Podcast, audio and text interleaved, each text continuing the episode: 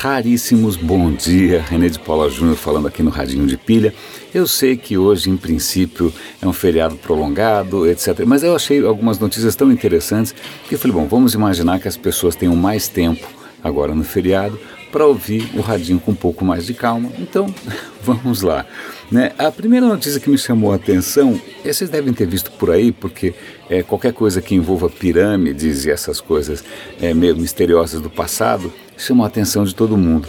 Mas o que eu achei bacana foi como que isso foi, em princípio, descoberto. A questão é a seguinte: saiu recentemente em várias, em vários veículos por aí que descobriram que dentro da pirâmide de Gizé, lá no Egito, no Cairo, provavelmente existe uma câmara, uma, né, um espaço vazio desconhecido. Ninguém sabe o que é exatamente, fica bem ali no meio tal. E aí, ó, mistério, o que será que tem lá? Bom, o que eu achei mais interessante dessa história é como que isso foi descoberto. Porque eu já tinha visto algum tempo atrás que havia cientistas usando ferramentas muito sofisticadas para tentar mapear o interior da pirâmide, desde sensores de calor tal. E eu comi bola porque eu não prestei atenção em uma das técnicas que realmente é meio, é meio impressionante. É isso que eu quero comentar muito rapidamente. Chama muografia. Olha que coisa louca. O que acontece? O universo é um lugar é, meio inquieto. Né? Então, o planeta Terra ele é bombardeado constantemente por aquilo que a gente costuma chamar de raios cósmicos. Né? Raios cósmicos, na verdade, em grande parte, são às vezes núcleos de hidrogênio ou partículas atômicas muito pequenininhas que atingem a nossa atmosfera numa velocidade brutal. Né? Assim que elas atingem a atmosfera, muitas vezes elas se desintegram em subpartículas, né? naquelas subpartículas que compõem os átomos. Então, uma das coisas que chove né, cada vez que a gente é atingido por raios cósmicos, isso acontece o tempo todo, é que esses núcleos de hidrogênio se decompõem em muons. Muons. É uma palavra estranha, mas é uma daquelas coisas de física quântica que a gente não presta muita atenção. Pois bem, você nesse exato momento está sendo atravessado por uma chuva de muons é, de centenas é, por centímetro quadrado. Normalmente eles atravessam a matéria sem nenhum tipo de interação. Né? Eles passam batido, vão ser absorvidos lá, lá, lá para baixo. Tá. Então o que, que eles colocaram na pirâmide? Eles colocaram na pirâmide Sabe quando você vai tirar raio-x, que o cara põe uma chapa e expõe né, você ao raio-x, a chapa, e depois revela a chapa? Pois bem, são chapas, como chapas de raio-x, só que essas chapas registram muons. Então eles pegaram várias dessas chapas colocaram em lugares estratégicos a, a, em volta da pirâmide, ou às vezes dentro da pirâmide, e deixaram lá por meses para ver o que, que os muons atravessando a pirâmide poderiam revelar. Né? E aí, coisa maluca, né? foram, na verdade foram três pesquisas independentes, uma japonesa, uma americana, etc. e tal. Quando juntaram as informações, perceberam que as informações convergiam para a mesma conclusão. Existe um buraco no meio da pirâmide. O contorno não é claro, a muografia não é tão nítida quanto um raio-x, quanto um ultrassom, mas aparentemente você tem um grau de certeza que, que em ciência se chama 5 sigma, ou seja, sim, existe alguma coisa ali no meio, falta descobrir como chegar até lá. Mas eu achei muito interessante você usar raios cósmicos como se usa raio-x. É curioso. Então, pronto. Na metade do, do radinho foi com a bendita história da pirâmide, mas eu acho que eu tenho outras notícias para comentar também. Uma delas me, me inspirou, é muito inspiradora, eu acho muito bacana. Vocês já devem ter ouvido falar, ou inclusive possuir, dos equipamentos Bose. Né? São caixas de som, fones de ouvido, eu tenho fones de ouvido aqui da Bose. Então, o Bose é um cara, né, o cara chama Amar Mose, ele já morreu, morreu recentemente, mas o filho dele, que também é um gênio da engenharia, ele está envolvido num projeto sensacional. A história é a seguinte: esse cara começou a se envolver há algum tempo com telefonia celular. E aí ele percebeu que 15% da população mundial, praticamente um bilhão de pessoas, não estão conectadas à telefonia celular. O cara mora numa zona rural da África, por exemplo, especificamente Ruanda, que é onde é o piloto do projeto dele. O que acontece? ele desenvolveu um tipo de antena base, né, daquela que, que serve para servir todo mundo, é, que é, é pensada especificamente para esse tipo de região isolada.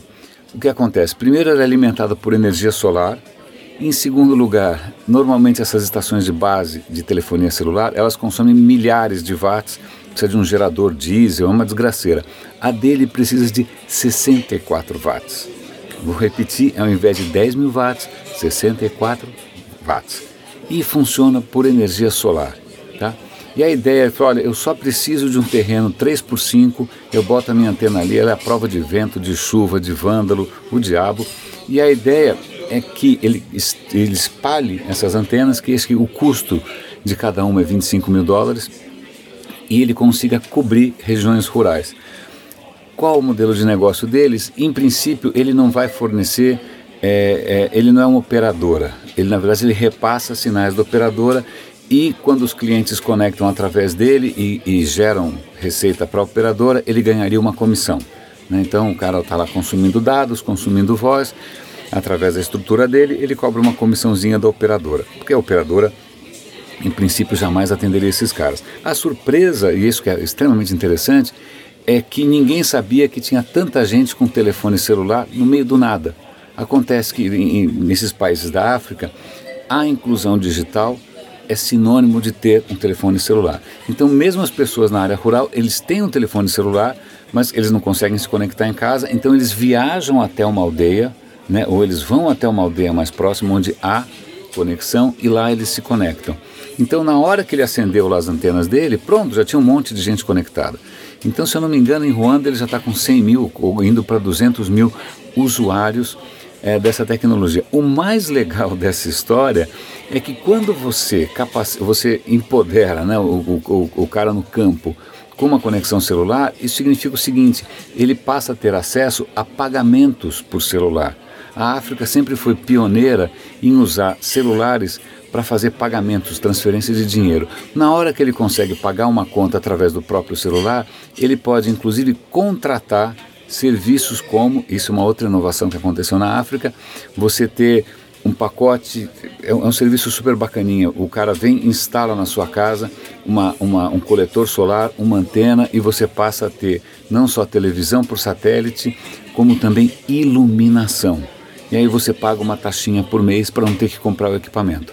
Pois bem, então, como agora o cara tem acesso à telefonia celular, o equipamento vai funcionar.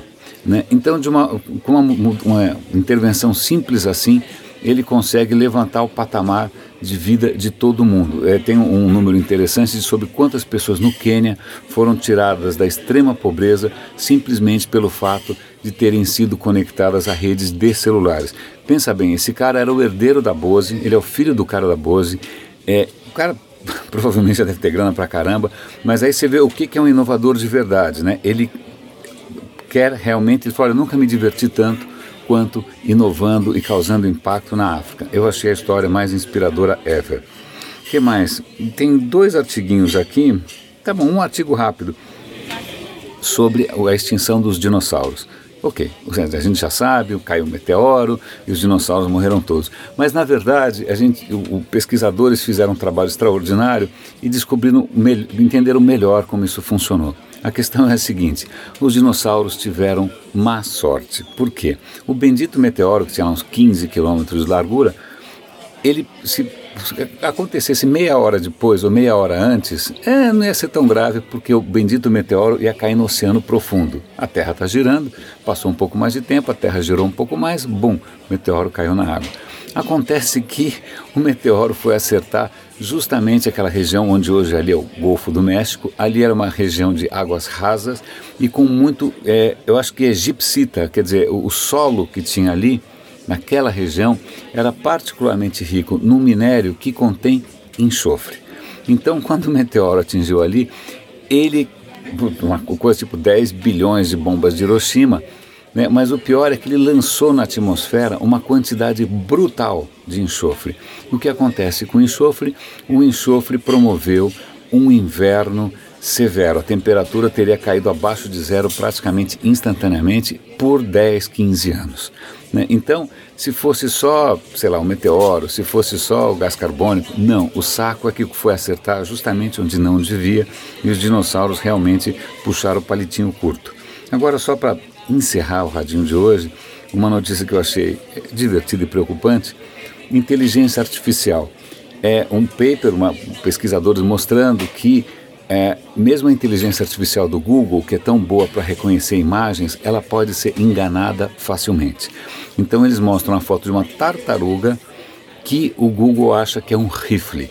Aí tem uma foto de um gato que o Google acha que é guacamole. E tem uma foto de uma bola de beisebol que o Google acha que é um café expresso.